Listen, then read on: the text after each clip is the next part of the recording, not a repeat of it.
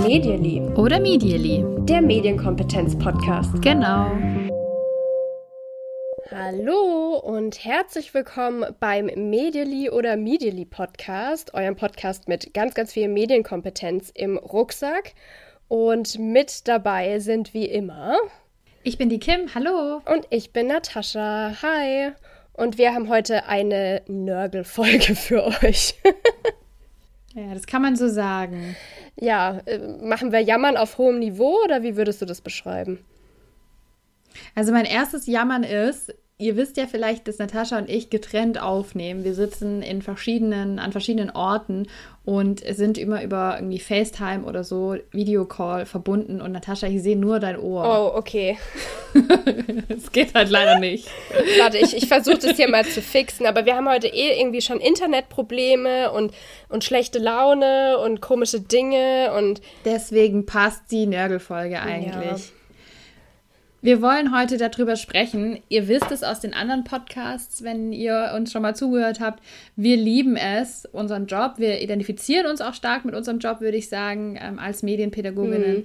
Aber es gibt einfach auch, wahrscheinlich an jedem Job, so auch an diesem Job oder an diesem Berufsfeld, Dinge, die wir doof finden. Ja, total. Und mich würde auch richtig doll interessieren, wenn Leute uns jetzt zuhören und so einen ganz anderen Job haben, ob davon auch die Sachen zutreffen, die wir jetzt so sagen, ob das vielleicht auch Themen sind, mit denen sich andere total identifizieren können oder ob es wirklich sehr, sehr speziell ähm, Themen von MedienpädagogInnen sind. Also, falls ihr was ganz anderes seid, ähm, lasst uns das gerne wissen. Da freuen wir uns immer könnt ihr uns mitteilen auf Instagram, auf Twitter, auf Facebook oder per Mail an medially.podcast.gmail.com. Ja, genau. Und ich weiß, dass auch einige Menschen zuhören, die gerade im Studium sind oder die sich das überlegen, in die Richtung Medienpädagogik zu gehen. Vielleicht auch für euch interessant, so zu hören, was sagen wir nach einigen Jahren in der Praxis zu diesem Berufsfeld. Es ist, das muss man schon sagen, jammern auf hohem Niveau. Es kommt natürlich auch ganz darauf an, wo und wie und mit wem man zusammenarbeitet, aber grundsätzlich, wenn man Lust hat auf das Thema Medien, wenn man Lust hat auf das Thema Pädagogik, mit ähm, Menschen zusammenzuarbeiten, dann ist es ein Megajob. Das muss man so oder so sagen. Trotzdem, wir jammern heute. Dann fange ich mal an mit unserer Nörgelliste, die wir geschrieben haben, wenn man das mal so bezeichnen will. Und eine Sache, die mir immer wieder auffällt, ist, dass Medienpädagogik oft so schwierig zu umreißen ist und auch einzugrenzen. Es ist einfach ein super breites Arbeitsfeld und niemand kann für alles Expertin oder Experte sein. Und natürlich, finde ich zumindest, muss man auch nicht jede AGB von jeder App und so weiter im Kopf wissen. Aber das passiert mir bei der Arbeit schon immer mal wieder, dass Leute denken, ich sei eine Expertin für einfach alle Medienthemen, die es so gibt. Und da würde ich mir manchmal wünschen, dass man da ein bisschen mehr Verständnis mitbringt oder einfach auch sieht, dass es ein sehr, sehr breites ähm, Arbeitsfeld ist und dass man nicht alles immer auswendig wissen kann oder auch nicht für alles ähm, da sein kann. Es gibt ja auch innerhalb von äh, der Medienpädagogik Personen, die auf ganz, ganz unterschiedliche Sachen spezialisiert sind. Ich zum Beispiel habe super wenig Ahnung von Gaming und würde da auch immer jemand anders lieber fragen. Deswegen wünsche ich mir so sehr, dass man den Satz, das weiß ich nicht oder das weiß ich noch nicht, so mehr normalisieren kann. Ähm, also das wäre so ein großer Wunsch von mir, habe ich auch, glaube ich, schon mal im Podcast erzählt. Das nervt mich tierisch, wenn ähm, man da ganz, ganz viel Unverständnis erntet, wenn man irgendwie eine bestimmte Sache nicht weiß. Ähm, genau. Ich glaube, das ist sogar sowas, was jetzt nicht nur unbedingt für Medienpädagogik zutreffend sein könnte, aber mir fällt es auf jeden Fall immer auf. Also wie gesagt, es ist, wir bringen natürlich viel Wissen mit und jeder hat so seine, seine unterschiedlichen Schwerpunkte. Aber ich kann nicht für jede einzelne App irgendwie alle Bedingungen, die sich ständig ändern, irgendwie auswendig wissen und solche Sachen. Also das ist so ein Thema, was mich nervt. Ja, das muss ich auch sagen. Ähm, es wird, glaube ich, auch oft so in einen Topf ähm, geworfen, wofür man Expertise hat. Also es gibt ja auch Menschen, die in der Medienpädagogik sind und zum Beispiel in der, im Bereich Senioren tätig sind. Die haben vielleicht auch nicht unbedingt Lust, das nächste Projekt mit äh, Kita-Kindern zu machen und sehen sich da vielleicht auch gar nicht ähm, als kompetent an. Mir wird auch mal gesagt, ja, du kannst ja mal hier ein Filmprojekt machen. Kann ich halt nicht. Ähm, das kann ich nicht. Ich habe äh, vielleicht Bock, das auszuprobieren oder auch nicht. Ähm, ich kann ein iPad nicht besser bedienen als jemand, der ein iPad selber hat. Also mit Sicherheit kann jemand, der ein iPad selber nutzt, das besser bedienen als ich. Nur weil ich Medienpädagogin bin, kann ich deswegen keinen kein Film mit einem iPad direkt machen. Ich habe vielleicht Grundinteresse, mich da reinzufuchsen und das auszuprobieren und ähm, eine methodische und didaktische Kompetenz, aber da hört es dann auch schon auf. Das kann jemand, der selber ein iPad hat oder Interesse an Filmen hat, sicherlich ähm, besser als ich zum Beispiel.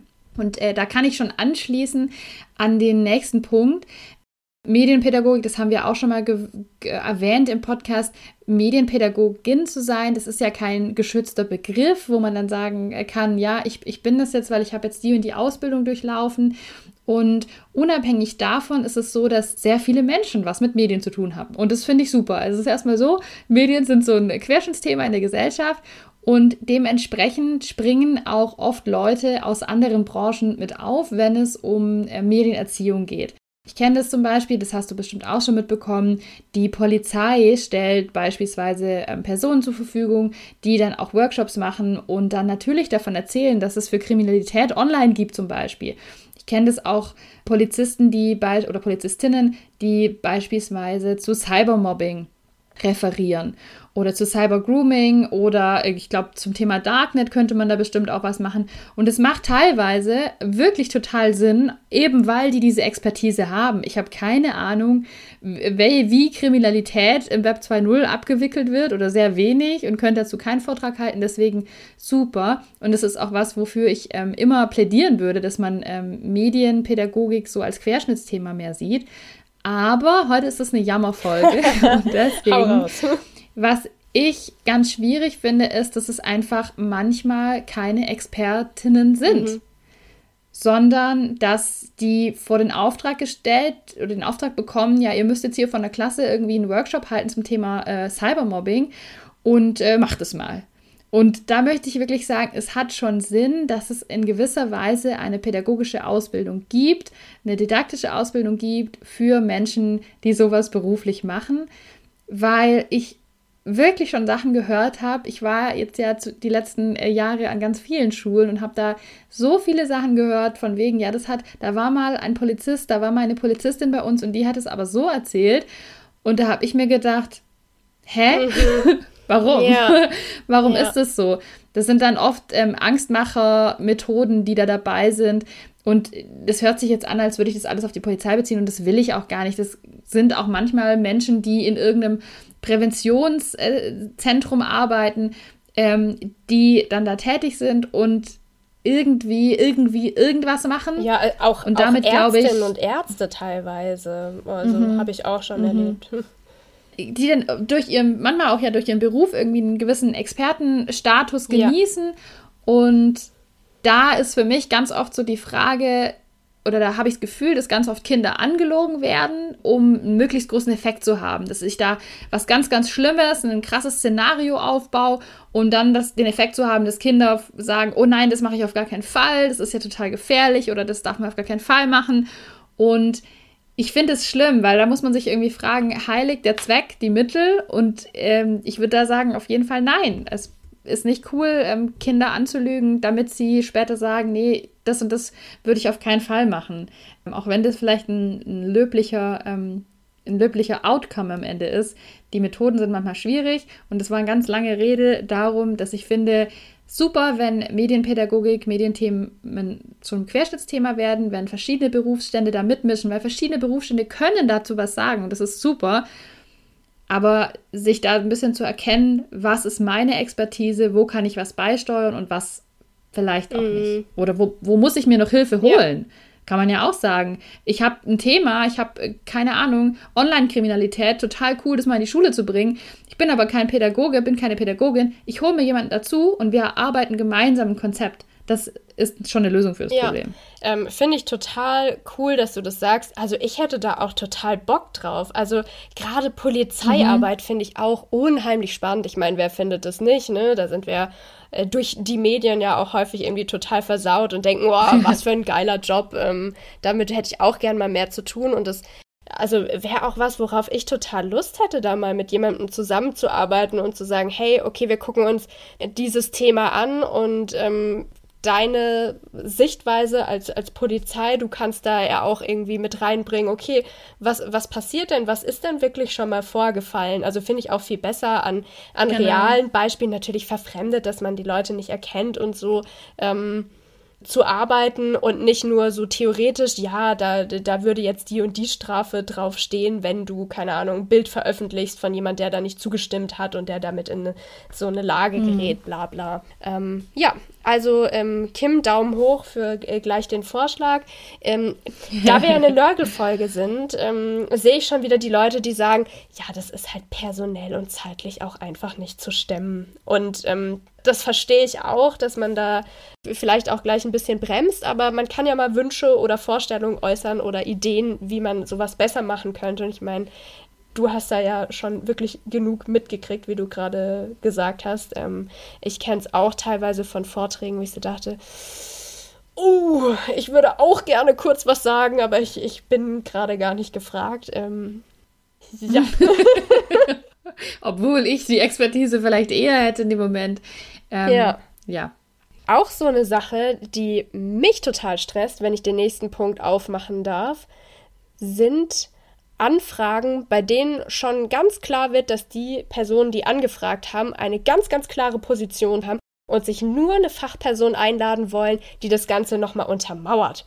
Ich lese euch mal kurz was vor, was ich tatsächlich in der Hochphase der Corona-Zeit bekommen habe, eine Anfrage, da geht es darum, wir, wir suchen jemanden, der eine Fortbildung macht, können Sie uns eine machen zu folgenden Punkten. Sinn und Zweck vom Internet, internetfreie Zeit, Suchtgefahr, WLAN-Verbot als Konsequenz. Also das waren die Punkte, über die ich sprechen hm. sollte. Ähm, da lese ich draus. In der Online-Fortbildung. das, das war noch gar nicht klar formuliert. Ähm, es war einfach hm. nur angefragt, ob ich eine Fortbildung ähm, machen kann. Also zu der Zeit, als ich das bekommen habe, wäre eigentlich realistischerweise gar nichts anderes möglich gewesen. Aber auch da haben ja schon Leute wieder vorausgeplant, wenn man sich endlich wieder treffen kann, dass man das dann anders macht.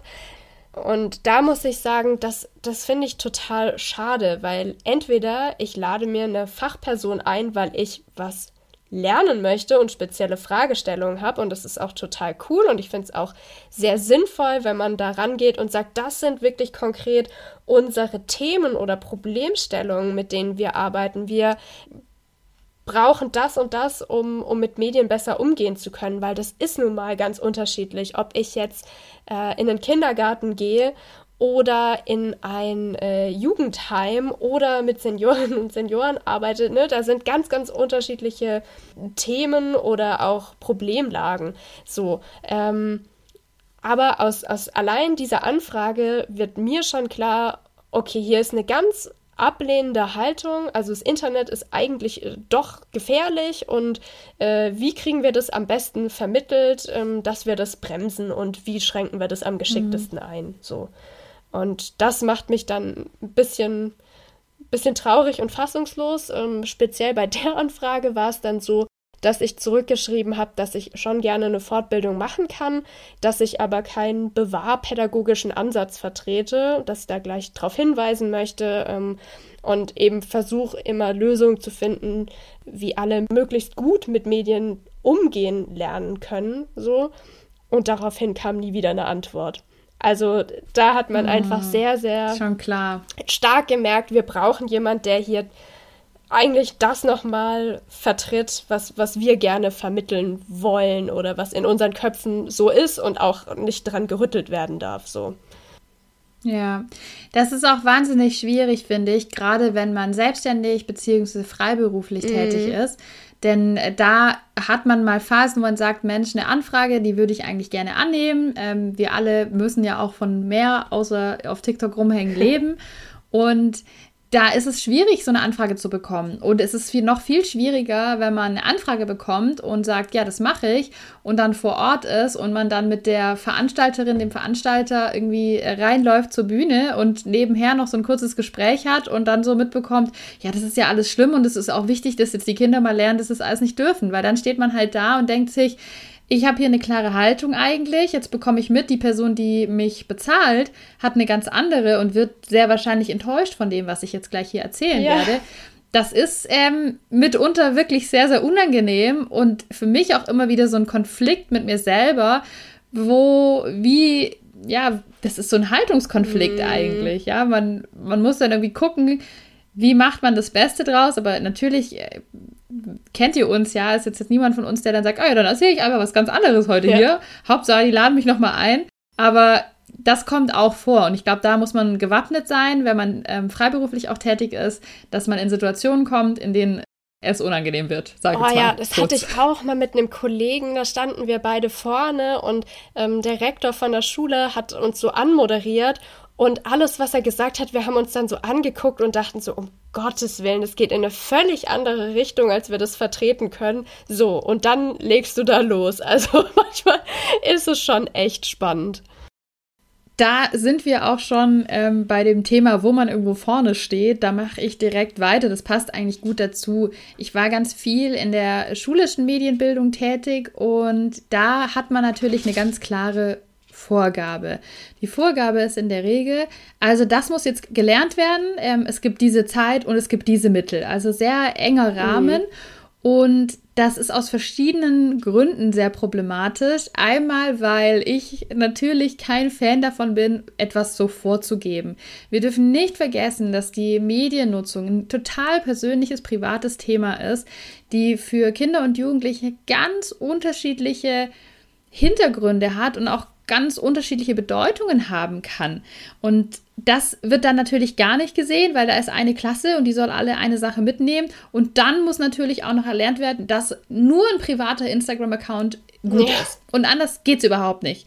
Dass es da vielleicht Kinder gibt, die vielleicht irgendwie ihre Cosplay-Kostüme online einer Community zeigen, die total viel Stärke aus ihrem öffentlichen Profil, dass sie ja vielleicht total gut führen. Ich hatte vor kurzem zum Beispiel eine, ich muss schon fast sagen, kleine Influencerin mit der Kontakt, die, ähm, ich weiß es gar nicht mehr, ich glaube 56.000 Abos hat auf wow. TikTok, wo man sich erstmal denkt, okay, was machst du denn da? Und die hat die, also Wahnsinn, die hat gesagt, nee, ich mache das genau so. Ich zeige immer hier nur meine Bastelarbeiten und ich mache da auch Anfragen. Ich habe noch nie mein Gesicht gezeigt. Ich habe Fotos gemacht von den Kindern, weil wir gemeinsam unterwegs waren, wo sie klar gesagt hat, nee, ich möchte nicht drauf sein. Mhm. Super. Und richtig cool. Und warum muss ich da in der Klasse stehen und dann sagen, nein, nur so ein Profil ist okay. Mhm. Und das ist schwierig, diese, das ist, muss das Ergebnis sein in der Zeit und das sind ihre Mittel, die sie ja. haben. Und ja, am Ende ist es einfach dieses, so muss es sein, so muss es rübergebracht werden und da muss auch ein bisschen Druck auch drauf sein und also diese Medienwelt ist einfach auch was sehr Privates und das ähm, tut mir dann immer so ein bisschen im Herzen weh, muss ich sagen. Mhm. Und ganz oft sind in der Schule ja auch noch Lehrkräfte dabei, die dann äh, hinten drin sitzen. Das ist ja auch wichtig und gut so und auch toll, wenn die da zuhören. Aber ich weiß auch, dass da einige Schülerinnen und Schüler natürlich dann drin sind und sich gar nicht trauen, was zu sagen. Sich gar nicht trauen, vielleicht sich zu wehren gegen etwas oder ihre wirkliche Meinung zu sagen, weil sie natürlich schon mitbekommen haben von ihrer ähm, Lehrkraft, was vielleicht die gewünschte Antwort mhm. ist. Ist auch immer schade für uns ja. als Medienpädagoginnen, weil wir dann nicht die Diskussion führen können, die vielleicht eigentlich wichtig mhm. wäre. Ja, krass. Also ich finde es auch so ein schönes Beispiel, was du da gerade genannt hast. Und ähm, das, das wäre eigentlich so toll, das auch irgendwie Lehrkräften vorstellen zu können. Also falls ihr Lehrerin, Lehrer seid und das gerade gehört habt, ähm, was für ein schönes Beispiel, ähm, mit was wir da manchmal aus, also konfrontiert sind, äh, wo es eben nicht Schema A als einzige mögliche richtige Antwort gibt. Das äh, ist, glaube ich, was, was sich nicht, nicht so schnell lösen lässt. Also da, da sind wir noch eine Weile, glaube ich, dran gebunden, dass man diese Vorstellung hat, äh, für die und die Zeit seid ihr jetzt dort abgestellt und das wird gelernt. Also solange nicht unsere Idealvorstellung eintritt von MedienpädagogInnen ganz normal an den Schulen, die wie Schulsozialarbeit und ähm, andere Fachpersonen dort arbeiten, glaube ich, kommen wir dem Punkt nicht wirklich nahe. Außer wir haben natürlich ganz tolle Lehrkräfte, die eh sich mit dem Thema so gut auskennen und auseinandersetzen, dass sie das immer wieder äh, selbst einbauen und auch solche Diskussionen irgendwie führen an den Stellen, wo das passt. Also das kann man ja tatsächlich mhm. ganz gut, dass man eben sieht, okay, es ist nicht nur die Antwort, ähm, Instagram auf privat ist die Lösung für alles so. Ja, es muss halt auch immer alles schnell gehen. Schnell. Vielleicht muss man das noch anfügen. Es ist ja dann nicht, du könntest ja hingehen und sagen, ich habe eine Doppelstunde Zeit und wir sprechen nur über dieses Thema Privatsphäre, aber eben ohne, dass man vorne sagt, ihr müsst es alles so einstellen, nur das ist sicher, sondern man überlegt sich eine coole Methode, man ist didaktisch ein bisschen vorher dran und überlegt sich was, wo die Kinder dann selber drauf kommen, was ist vielleicht gut für mich, wie könnte ich das machen, ich habe jetzt wirklich einen Einblick und jetzt entscheide ich selbst ähm, mit meinem Wissen, wie ich das am besten mache. Aber das geht ja nicht, weil für anderthalb Stunden nur für dieses eine Thema, nee, das geht nicht. Du musst ja fünf Themen unterbringen mm. in der mhm. Zeit. Das kommt dann noch dazu. Aber ich höre auf mit dem Schulthema und lass Natascha deinen nächsten Jammerpunkt anbringen. genau, ja, dann gehen wir mal weg von der Schule, gehen eher Richtung Erwachsenenarbeit. Ähm, was mich da aufregt, sind Menschen, die überhaupt nicht bereit sind für andere Perspektiven, Sichtweise oder sogar Studienergebnisse auf Medien und Mediennutzung. Also wenn ich Studien habe, die ganz klar sagen, das und das ist der Ist-Zustand. So und so viele ähm, Kinder und Jugendliche nutzen das. Und dann sagt jemand, nee, aber das glaube ich jetzt nicht. Das ist so und so. Dann denke ich mir, hä?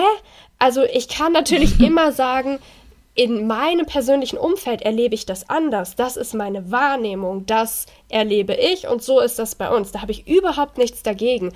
Aber wenn ich ähm, ständig mit sowas konfrontiert wird wie, ja, nee, also ist ja eh alles so schlimm, was die da machen. Ich möchte jetzt endlich über die Problematiken sprechen oder ja, das, das spricht mich gerade nicht so an. Ähm, was ist denn da und damit? Also solche Ablenkungsstrategien, die dann am Ende ähm, ja, völlig vorbeigehen an dem, was, woran man eigentlich gerade arbeiten will, dann, puh, finde ich es echt, echt schwierig.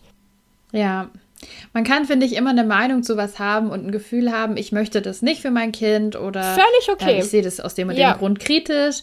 Äh, ich finde auch immer ganz schwierig, wenn man sagt, nee, das ist ja nicht. Also, die haben jetzt mal eine Studie, aber nee. äh, ja. Das, das kann nicht stimmen. Ähm, ich finde es aber auch cool, muss ich sagen, mit Leuten, die ähm, eine andere Meinung haben, auch mal gerne komplett andere Meinung haben, ähm, die aber offen sind, die vielleicht auch sich informiert haben, eine fundierte Meinung haben, mit denen zu diskutieren. Auch wenn man nicht zum gleichen ja. Punkt kommt. Finde ich total spannend, weil ich immer selber noch ein bisschen was mitnehme eigentlich aus so mhm. Diskussionen.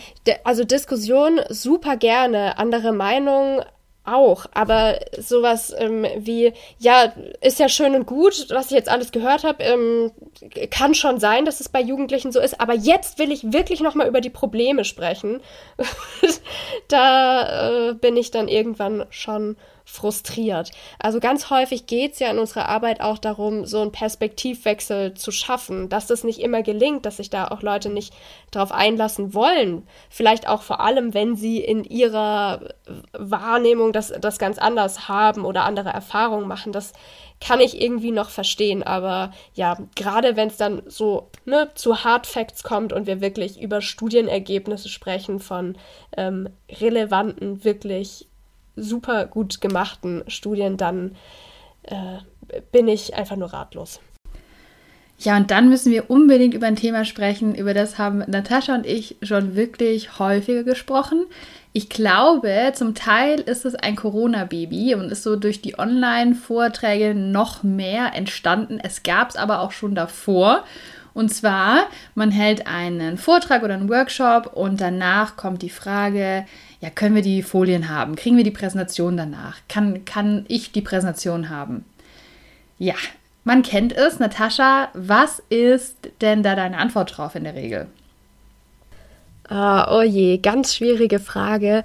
Am liebsten gebe ich tatsächlich meine Präsi nicht raus und ich habe dafür auch Gründe. Es ist aber durchaus schon vorgekommen, dass mich Leute damit so überrumpelt haben oder das so dargestellt haben, ähm, ja, das gehört bei uns ganz normal dazu und ähm, wo bleibt die Präsi und die ähm, brauchen wir dann und das ist auch irgendwie Bestandteil von, von unserer Abmachung, dass ich da auch ehrlich gesagt schon ja wirklich total überrumpelt war.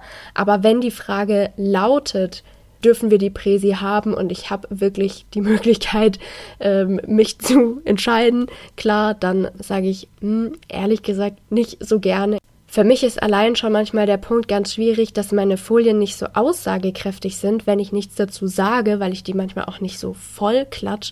Und das erzeugt dann bei mir schon ganz blödes Gefühl, wenn ich mir vorstelle, dass solche Folien dann äh, rausgegeben werden, bei denen man gar nicht direkt erkennen kann, was ich damit dann eigentlich aussagen sollte. Also am liebsten ist mir tatsächlich, wenn ich gefragt werde, ob ich sie rausgeben will, dass ich dann klar sagen kann, nein und auch die Möglichkeit habe, das zu begründen und verständlich zu machen, warum mir das nicht so recht ist. Ganz genau. Und ich finde, dazu gehören auch Fotos. Also das kennt man, glaube ich, auch, dass Fotos gemacht werden. Und ich muss ehrlich zugeben, dass ich das auch schon gemacht habe und dass ich auch, ich finde, da entsteht auch so ein Druck im Raum, wenn man in einem großen Vortrag ist und plötzlich alle Leute anfangen, ihre Smartphones rauszuholen und Fotos zu machen. Dann denke ich auch immer, oh mein Gott, ich muss auch ein Foto machen, weil anscheinend ist es ja super wichtig. Und die sind ja auch oft wichtig, aber wenn man es selbst erlebt, also wenn man selbst Vortragende ist und dann Fotos gemacht werden, das ist für mich wahnsinnig unangenehm.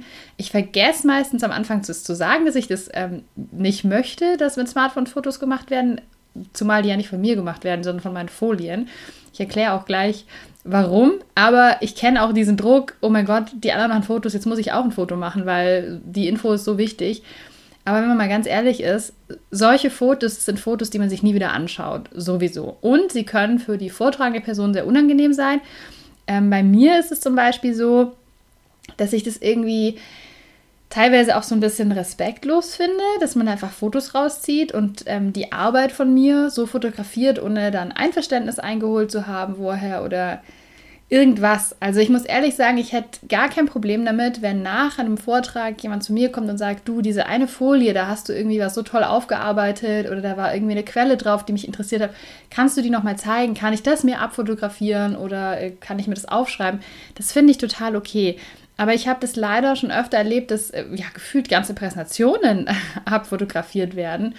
Und ähm, der Punkt, warum ich das so problematisch finde, oder auch dieses Fragen nach Präsentation ist einfach der, dass wenn man als Freiberuflerin tätig ist, jetzt schnarcht hier mein Hund im Hintergrund, wenn man als Freiberuflerin tätig ist, dann ist die Präsentation ein ganz großer Teil der Arbeit. Ja, ich habe mir über Jahre lang ähm, Wissen angeeignet, Kompetenzen angeeignet und die gebe ich weiter. Und da ist sozusagen das, worauf ich das serviere, zum großen Teil auch die Präsentation. Und ich habe leider auch schon Erfahrungen gemacht, dass ich Workshops gemacht habe oder Vorträge gemacht habe und die ja nahezu eins zu eins kopiert wurden. Von Personen, bei denen ich weiß, dass sie von mir die Präsentation bekommen haben, ähm, zum Beispiel, und die dann einfach ja, sich gedacht haben, naja, das kann ich ja dann auch eins zu eins verwenden und ich schreibe unten einen anderen Namen rein. Und das ist ein wahnsinniger finanzieller Schaden, der da entsteht. Mal ganz unabhängig von dem Schaden, den ich irgendwie genommen habe, weil offensichtlich, ja, schüchtert es mich jetzt total ein, wenn ich sehe, dass jemand äh, fotografiert, während ich eine Präsentation halte, weil ich jedes Mal denke, na toll, ich setze mich hier stundenlang hin, ähm, dann ich überlege mir auch didaktisch was oder lasse mir Methoden einfallen und ich freue mich, wenn die anderen gefallen. Und natürlich kann man auch nie sicherstellen und das sollte ja auch gar nicht das Ziel sein, dass nie jemand was gleich macht. Äh, das ist ja völlig okay. Aber aus dieser Erfahrung heraus, dass eins zu eins Sachen übernommen werden ähm, von Menschen, das ist schon schwierig, damit umzugehen. Und auch da möchte ich nochmal darauf hinweisen, dass es ja total viele Materialien gibt und es für mich auch so ein bisschen Unterschied macht, ob ich im Rahmen eines Projekts unterwegs bin, wo das Ganze sowieso finanziert ist und wo ich mir vielleicht sogar wünsche, dass ähm, Multiplikatoren und Multiplikatoren entstehen, die das Ganze weiterverbreiten. Ähm, das ist irgendwie ein Unterschied dazu, wenn ich das als Freiberuflerin mache. Ich weiß nicht, ob man das so ja nachvollziehen kann und ich hoffe, das kommt jetzt irgendwie nicht äh, falsch rüber.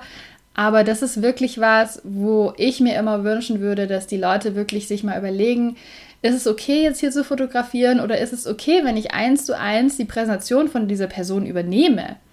Oder kann ich vielleicht Teile, Methoden, wie auch immer übernehmen und dann vielleicht sogar darauf hinweisen, von wem ich das habe? es ist doch total cool, wenn man sagt, selber auf einem ähm, Workshop ist und sagt, ich habe eine neue Methode kennengelernt, letztens bei einem Workshop von ähm, Natascha und ich möchte euch die heute mal vorstellen. So Credit zu geben ein bisschen. Mein Partner zum Beispiel ist darüber immer total geschockt, wie das läuft. Der kommt aus der Wissenschaft und findet es absurd, wie viel wir eigentlich erstellen, wie viel Texte wir auch schreiben und es einfach nie irgendwo dabei steht, wer das geschrieben hat, wer das gemacht hat. Ähm, ja, und dazu muss man natürlich noch sagen, wenn man nachfragt, ist es immer was anderes und es gibt ja auch so, so viele Materialien, die wirklich dazu da sind, verwendet zu werden von äh, Portalen, die wir immer wieder empfehlen. Ja, schwieriges Thema, Crediting und äh, auch irgendwie Urheberrechte, finde ich, ist das. Also das mit den Credits geben, einfach sagen, wo die Idee herkommt oder die Methode, finde ich super gut, sollten wir uns alle merken. Und ansonsten krass. Also wir hatten da schon öfter drüber geredet. Mir ist das noch nie so passiert wie dir.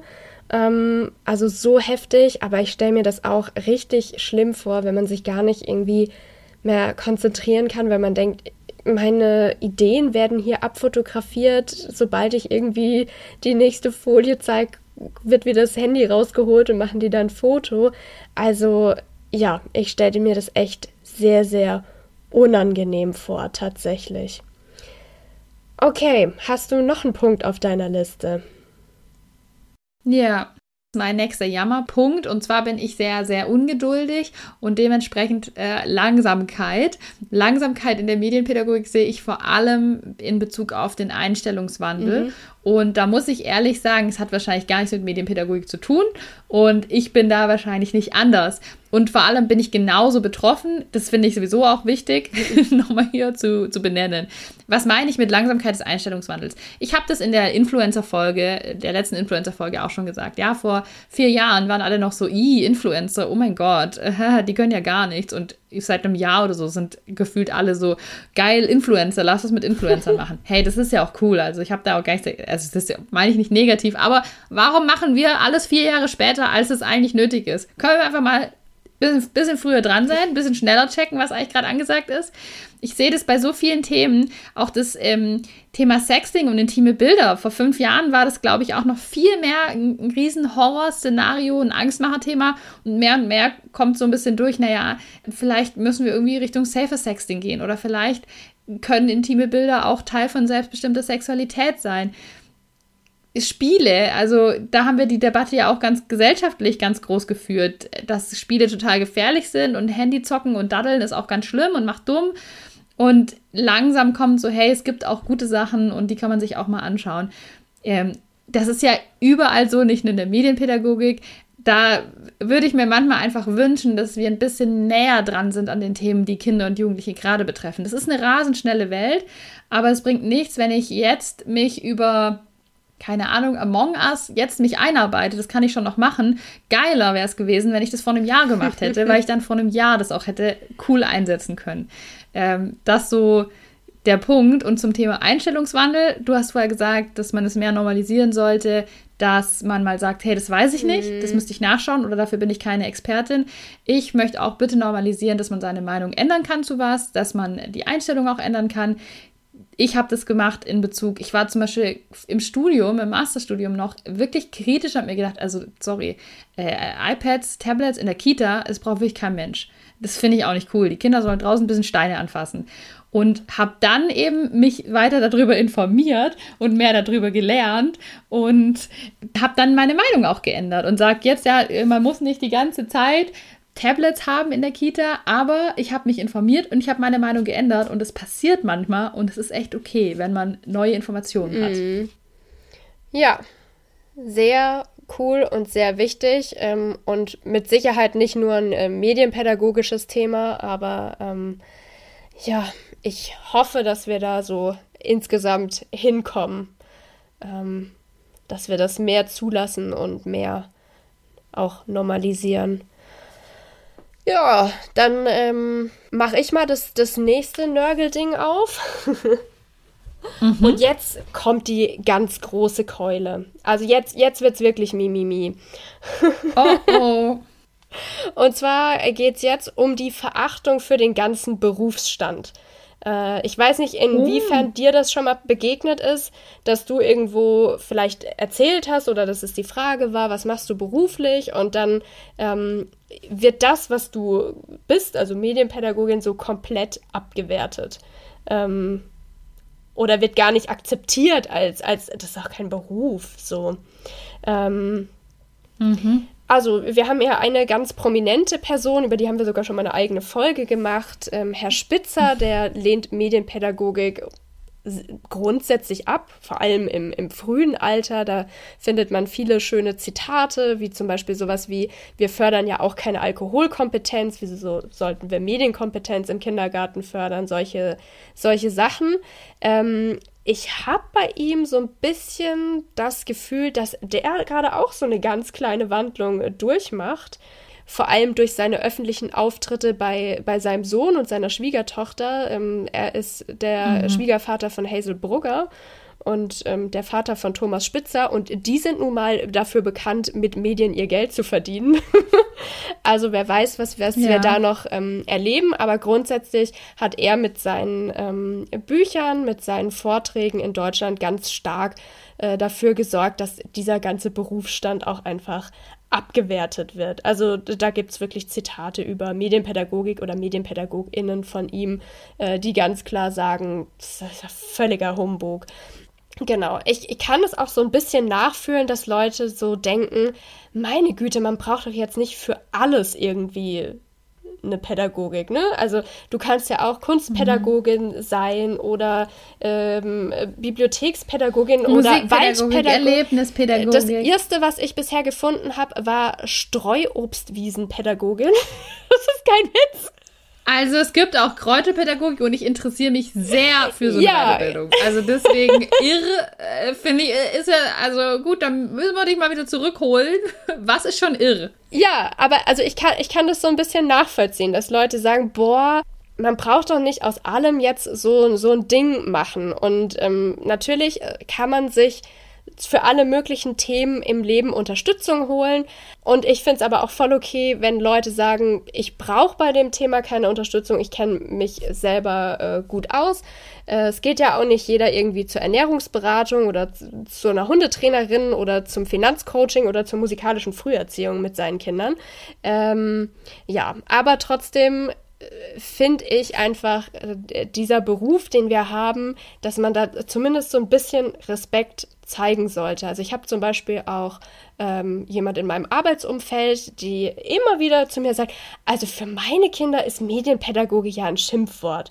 Wo ich so denke, das, das kann man mir einmal erzählen, das ist ja dann vielleicht lustig, vielleicht haben die da schlechte Erfahrungen gemacht, aber ähm, ich, ich kann das an der Stelle nicht ändern und da, da schlägt mir jedes Mal wieder so ein Stück Verachtung irgendwie für diesen Beruf entgegen, wow. wo ich so denke, also das könnte man doch auch mal so ein bisschen runterfahren.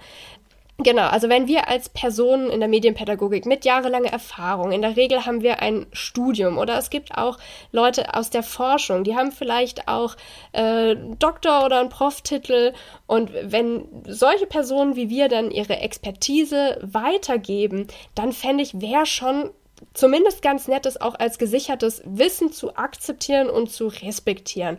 Ob man dann persönlich Tipps von MedienpädagogInnen annehmen möchte, das bleibt ja wieder jedem selbst überlassen. Wie gesagt, wenn man sagt, ich krieg das alles selber hin, ich brauche mir da nichts reinziehen, was, was die so äh, reden und forschen, ist okay, aber ja, manchmal denke ich so, ein bisschen weniger Verachtung von manchen, das finde ich nett. Ja. Das, da bin ich, du weißt, eh ganz bei dir. Aber ich finde es auch wieder ganz schwer zu sagen, weil man kann natürlich sagen, ja, man sollte dann schon das Rest, die Expertise respektieren. Aber auf der anderen Seite, ja, jeder kann sich Medienpädagogin nennen. Und jeder kann da irgendwie was raushauen. Also kann ich auch verstehen, dass wenn du mal irgendwie einen schlechten Workshop, einen schlechten, also aus deiner Perspektive schlecht, wer auch immer das dann sagt, gehört hast, dass du sagst, boah, äh, hier diese Medienpädagogin, der ich da mal zugehört habe, äh, schrecklich. Was ist denn das für ein Job? Geht gar nicht. Es ist, es ist vielleicht gar nicht so ein, einfach. nee, ist es ja auch nicht. Und ich, äh, also es geht jetzt nicht darum, dass man keine Kritik äußern darf. Wenn ein Vortrag einfach inhaltlich schlecht ist, dann kann man das auch sagen, ganz egal, wie viele Jahre Erfahrung ja. jemand hat oder ob der jetzt äh, hier, weiß ich nicht, wie lange studiert hat. Und auch äh, Leute, die forschen, machen mit Sicherheit äh, irgendwie Sachen, die, die vielleicht nicht cool sind oder ähm, ne, also darum geht's nicht, sondern so um so eine grundsätzliche Ablehnung diesem ganzen Thema gegenüber, indem man das alles so wegwischt und sagt, das ist, also Medienpädagogik braucht's grundsätzlich nicht und das ist alles völliger Schwachsinn so. Also darum ja. geht's mir. Da, da bin ich natürlich, äh, da bin ich natürlich direkt bei genau. dir. Also nochmal, wie gesagt, jeder darf und kann für sich entscheiden, ist das was, was ich brauchen, nutzen kann, will, wie auch immer. Und ähm, ja, geht mir eigentlich nur um den Respekt. Und äh, das sollte ich vielleicht an der Stelle auch sagen. Äh, jetzt habe ich auch gerade so ein bisschen despektierlich über die äh, Streuobstwiesenpädagogik geredet. Ähm, die hab, das habe ich wieder eingefangen. Ja, so. aber auch, auch damit war ich so, ne, ähm, bin auch, auch gleich wieder eigentlich selbst in die Falle getappt von dem, was ich gerade ähm, angeprangert habe. Also muss ich mich auch selbst an der eigenen Nase packen. Ja.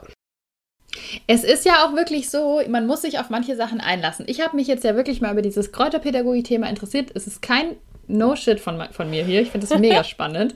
Und ähm, hätte ich vor fünf Jahren gesehen, dass es ähm, Ausbildungen gibt, die über 1000 Euro kosten zum Waldbadenbegleiter, zur Waldbadenbegleiterin, Wirklich?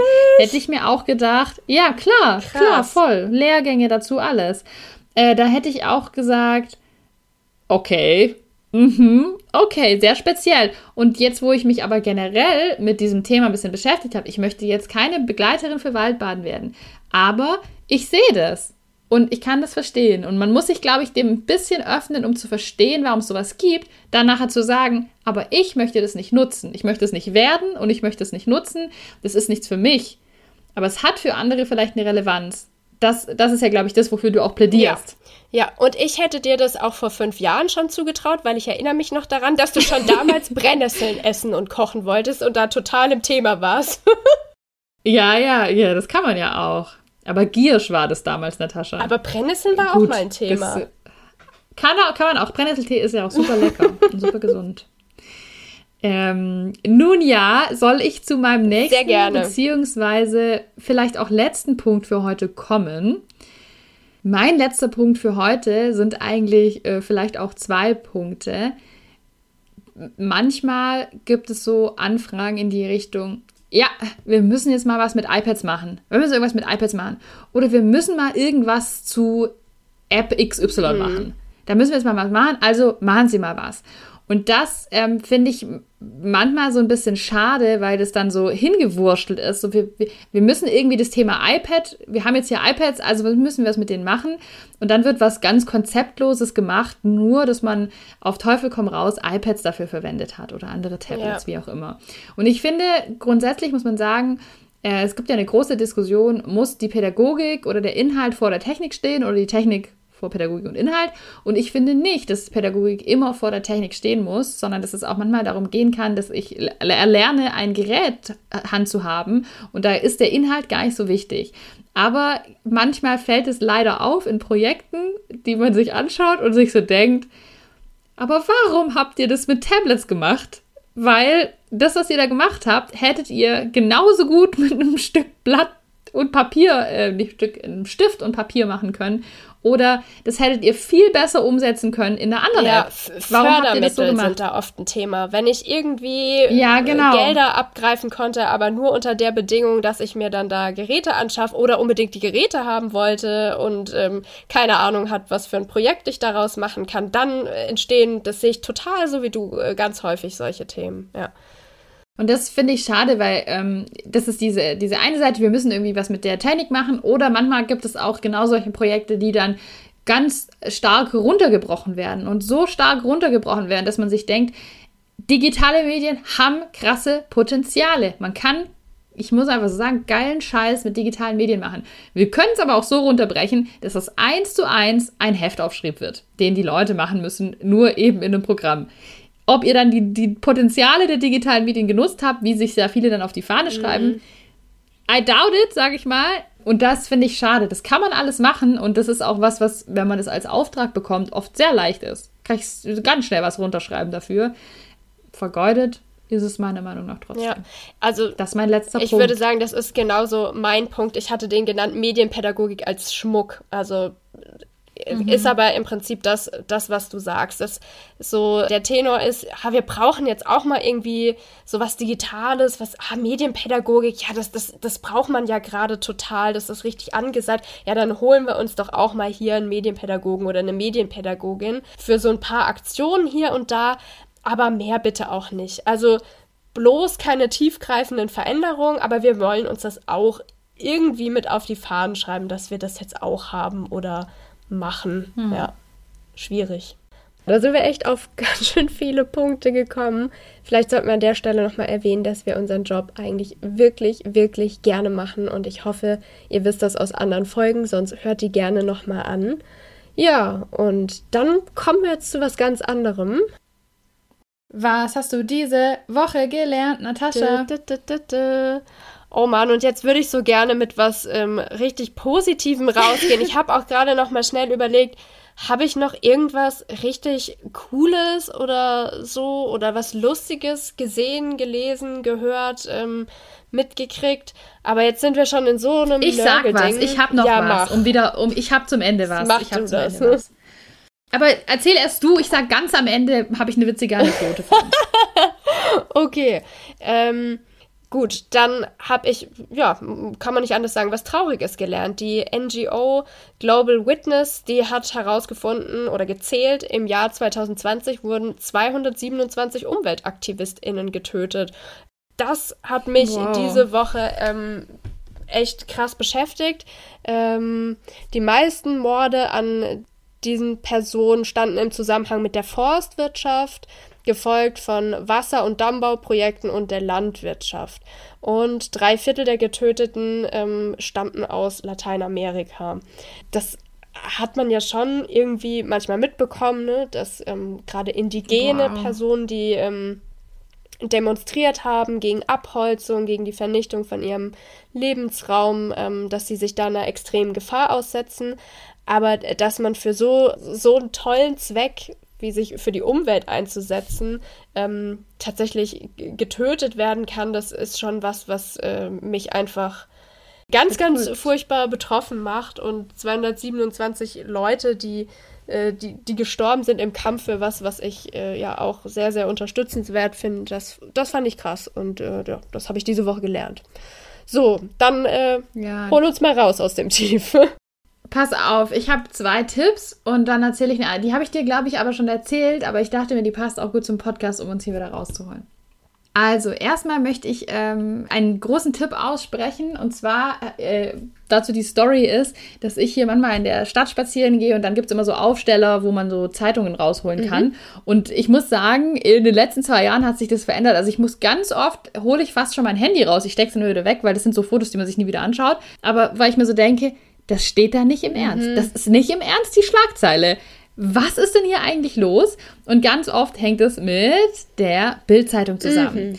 Und die Bildzeitung, wir kennen sie. Ich kenne sie auch noch von, als ich ein Kind war und die irgendwie an der Tankstelle irgendwie auslag, weil ich da immer Pokémon-Lollis gekauft habe. Da ist die mir so geläufig und man, man kennt die ja und das wird immer krasser, ist mein Gefühl. War so mein Gefühl, weil ich immer öfter vor diesen ähm, Zeitungsdingsies, wo man da rausnehmen kann, stehe und mir denke, das, ist, das steht da nicht im Ernst. Erst vor kurzem war da irgendwie eine Schlagzeile, so, Frau Merkel, was tun Sie unseren Kindern an? So, das war die Schlagzeile. Ich dachte mir so, hä, das steht da auf der Titelseite, das kann doch nicht sein. Deswegen war ich sehr hellhörig, als ich von einem Buch gehört habe von Mats Schönauer und Moritz Czermak. Die beiden sind auch Autoren vom Bildblog. Ähm, das ist so ein Watchblog, der immer wieder ähm, sich anschaut, was schreibt die Bild, was ist daran ja. eigentlich okay, was ist nicht Sehr okay, cool. was stimmt auch mhm. nicht. Auch das muss man ja sagen. Und das Buch von den beiden heißt Ohne Rücksicht auf Verluste, wie Bild mit Angst und Hass die Gesellschaft spaltet. Jetzt bin ich im Gegensatz zu Natascha eine sehr langsame Genussleserin, würde ich sagen. Und aus dem Grund habe ich äh, umso mehr frohlockt, als ich mitbekommen habe, dass es das als Hörbuch gibt, ähm, auch kostenlos auf Spotify. Keine Werbung für Hörbuchanbieter, wie es in jedem anderen Podcast kommt. Nee, auf Spotify gibt es es kostenlos und es ist voll spannend. Ich kann es so empfehlen zu hören. Das ist wirklich erschütternd. Das ist sicherlich auch was, wo man einzelne Teile draus mal besprechen kann in einem Deutsch, in einem Politik, äh, Gemeinschaftskundekurs. Wahnsinn. Erster Tipp. Sehr, sehr cool. Kennst du schon das Buch? Ähm, nee, kenne ich tatsächlich noch nicht, aber ähm, da fällt mir gleich wieder kurz noch was Lustiges ein zur Bild-Zeitung. Ich war nämlich mal bei äh, der Bild-Zeitung. Ich äh, durfte da mal an einer Redaktionssitzung teilnehmen ähm, im Rahmen von meinem ah. Volo. Und Achtung, jetzt äh, kommt das äh, Witzige daran. Das war so eine, eine Reise mit äh, lauter Volontärinnen und Volontären und wir waren am Abend davor alle beim Griechen essen und haben die Bild-Zeitungsredaktionskonferenz Pfefferminz ähm, mit Knoblauch zugepestet. Na dann. Die, die haben sich auch eine Art Aktivismus umgedreht, haben gesagt, was riecht denn hier so komisch? Und es waren einfach wir. Also es war ein großes Highlight. sehr gut, sehr gut, sehr gut. Mein zweiter Tipp ist eine Serie. Verlinke ich euch natürlich alles in den Show Notes. Und zwar ist es eine Serie zum Thema Nacktbilder bzw. Sexting. Ich persönlich unterscheide ja immer so freiwillig, unfreiwillig. Es geht jedenfalls um intime Bilder im Netz. Und ich habe mir erst die ersten drei Folgen angeschaut. Ich dachte mir so, na, kann das eine gute Serie sein? Aber manchmal und oft überrascht einen ja die ARD-Mediathek. Das Geile ist, es ist eine norwegische Serie. Dementsprechend bin ich sowieso direkt mal reingesprungen und war so sold. Das gucke ich mir an fand sie wirklich gut. Heißt Nudes und kann ich sehr empfehlen. Kann man auch im Unterricht gucken. Die einzelnen Clips gehen immer 20 Minuten. Und ich kann euch sagen, wenn ihr 20 Minuten im Unterricht guckt und sagt, hey, ihr könnt es in der ARD-Mediathek zu Ende gucken, ihr werdet neue Nutzerinnen und Nutzer der ARD-Mediathek schaffen. sehr gut. Ich habe auch schon reingeguckt. Ich finde es auch von der Machart her ähm, sehr cool. Und ja, guter Tipp zum Schluss. Dann sind wir jetzt raus aus ja. unserem äh, Nörgelloch. Und wie gesagt, ja. äh, lasst uns gerne wissen, ob es euch als MedienpädagogInnen genauso geht, ob ihr andere Themen habt, ob ihr sagt, boah, ihr übertreibt doch da voll oder ob ihr in anderen Berufsfeldern ähm, ähnliche Erfahrungen macht. Darüber würden wir uns auf jeden Fall sehr freuen. So, damit wir alle mit einem Lächeln im Gesicht aus dieser Folge rausgehen, kommt jetzt mal eine kleine Abschlussanekdote für euch. Ich hatte ja vorher schon erzählt tatsächlich von der Influencerin hier mit den ist keine Influencerin, ist einfach ein Kind, ja, die ist elf, ähm, mit diesen 56.000 Followern, die hauptsächlich äh, ihre Bastelprojekte zeigt und mit der war ich unterwegs in einem Freizeitpark und sie hat die ganze Zeit gefilmt und ich habe nichts dazu gesagt, weil das muss man auch nochmal sagen, es gibt Freizeit für Kinder und da können die auch mal machen, was sie wollen. Und ich habe mir gedacht, ich schaue mir das mal an. Und dann waren wir in einem großen Karussell, ganz weit oben und sie hatte auch ihr Handy draußen und hat mir danach gesagt, oh, ich fand es jetzt gar nicht so krass und das Einzige, was ich gesagt habe, war, ja, durch den Bildschirm sah das auch gar nicht so hoch aus. Mehr war das gar nicht. Und dann sind wir weitergegangen und standen irgendwo an und dann hat sie noch ein bisschen was gefilmt und hat dann gesagt zu mir, oder eher zu sich selber, so, jetzt packe ich mein Handy aber weg.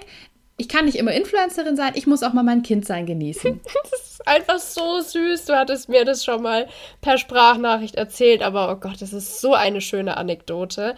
Ähm, ja, in diesem Sinne genießt ihr auch alle mal euer ähm, Erwachsenen-Dasein oder euer Influencer-Dasein, was auch immer ihr hier so seid. Wer weiß es schon. oder euer MedienpädagogInnen-Dasein. Äh, wir wünschen euch auf jeden Fall viel Spaß dabei und ähm, hoffen, wir hatten ein bisschen was im Rucksack für euch heute mit dabei. Im Jammerrucksack. Nächstes Mal ist wieder eine positive Folge. Ich freue mich, wenn ihr wieder reinhört und ich sage bis dann. Tschüss. Ciao.